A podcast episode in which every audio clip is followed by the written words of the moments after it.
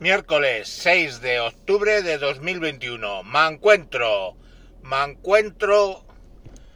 Solo lo puedo expresar con una copla. Bien paga. Te llaman la bien paga.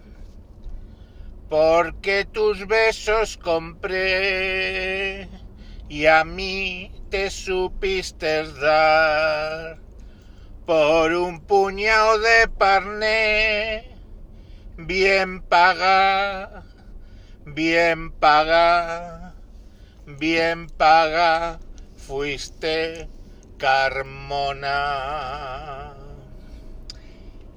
Chicos, de la noticia de Antonio Manuel Carmona, dirigente socialista, entrando como vicepresidente de Iberdrola para tratar de mejorar la imagen de Iberdrola ante los españoles, o sea, es...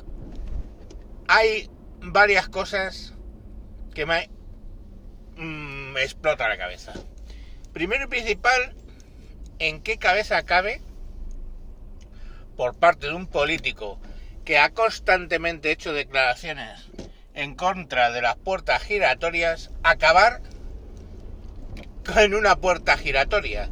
Y es que había que verle, porque mmm, Antonio Manuel Carmona, aparte de político, era contertulio y había que oírle en los mítines, había que oírle en las televisiones, hablando del caso Indra, hablando de, en general, las puertas giratorias. Sin ir más lejos, el 13 de agosto publica un tuit diciendo que él no tiene especial cariño por Iberdrola ni ninguna de las multinacionales eléctricas españolas por lo que están haciendo, bla, bla, bla. Eh, eso es cuanto menos sorprendente, ¿no? Sorprendente es Iberdrola contratando un político con la que está cayendo. Yo creo que es un poco rollo de decir, eh, putitas, fijaros quién manda. O sea, el rollo del chulo de calle que sale por la calle a ver cómo están trabajando sus putas y a la primera que engancha le mete dos hostias, fast, fast, en toda la cara, simplemente para que el resto sepa quién coño manda allí, quién es el chulo de la calle. O sea, es, me resulta incomprensible, o sea, escapa a mi comprensión, tanto del uno como del otro. Y que conste una cosa, segundo tema que me llama la atención. 500.000 euros al año. Ese es el salario de vicepresidente en Iberdrola. Casi 500.000 euros al año que va a ganar este tío. Y esto es como cuando os hablan de las galaxias que están, o, tal planeta que está a cientos de miles de millones de trillones de quiñones de cojones de años luz. Y tú dices, bueno, sí, como de aquí a Navalcarnero. ¿Por qué? Porque nuestro cerebro no está preparado nuestro cerebro, que está preparado para medidas del día a día, no está preparado para comprender que son los trillones de millones de cuatrillones de quintillones de mochillones de kilómetros de distancia. Entonces, a mí me pasa también con el dinero. No soy capaz de tomar la medida lógica de cuántos son ¿eh?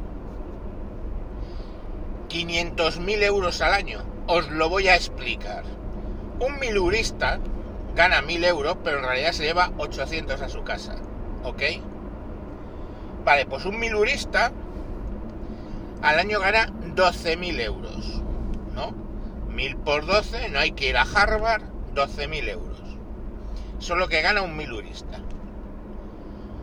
Eh, al cabo de 10 años, ese 10 años, ese milurista habrá ganado. 120.000 euros. O sea, es su salario de 10 años 120.000. Si en vez de 10 años pasan 40 años, son 480.000 euros. 40 años, si tú empiezas a trabajar, pongamos por caso a los 20 años, 40 años de vida laboral te llevan a los 60. O sea, lo que este hijo de la grandísima puta va a ganar en un año, en un año, lo gana un milurista durante toda su vida laboral de 40 años. Durante toda su vida laboral. Ahora entendéis un poco el concepto de ganar 500.000 euros en un año y otro año y otro año y otro año. Cada año va a ganar en un año, cada año va a ganar lo que un milurista en 40 años de vida laboral.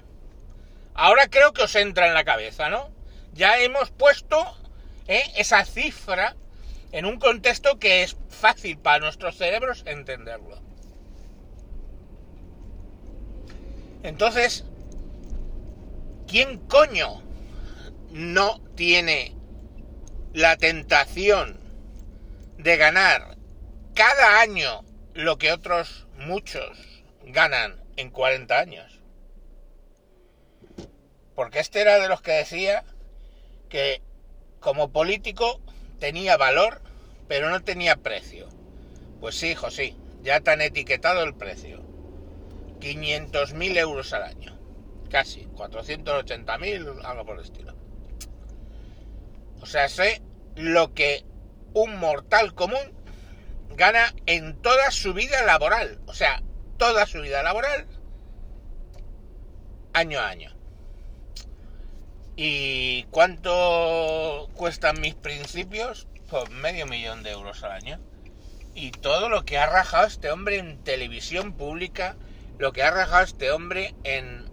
O sea, es que no lo entiendo. O sea, cuando leí la noticia, lo primero que dije, esto es un fake. Pero luego la empezaron a publicar otros. Empezaron a hablar otros del tema. Empezó a salir que evidentemente eso era cierto. Y yo decía, pero qué cojones, ¿cómo es posible? O sea, eh, le marca a él, por supuesto. Le marca al Partido Socialista que ahora está poniéndose de lado con el tema de la subida, que estamos ya a 200 y pico euros el megavatio, ¿eh? se ponen de lado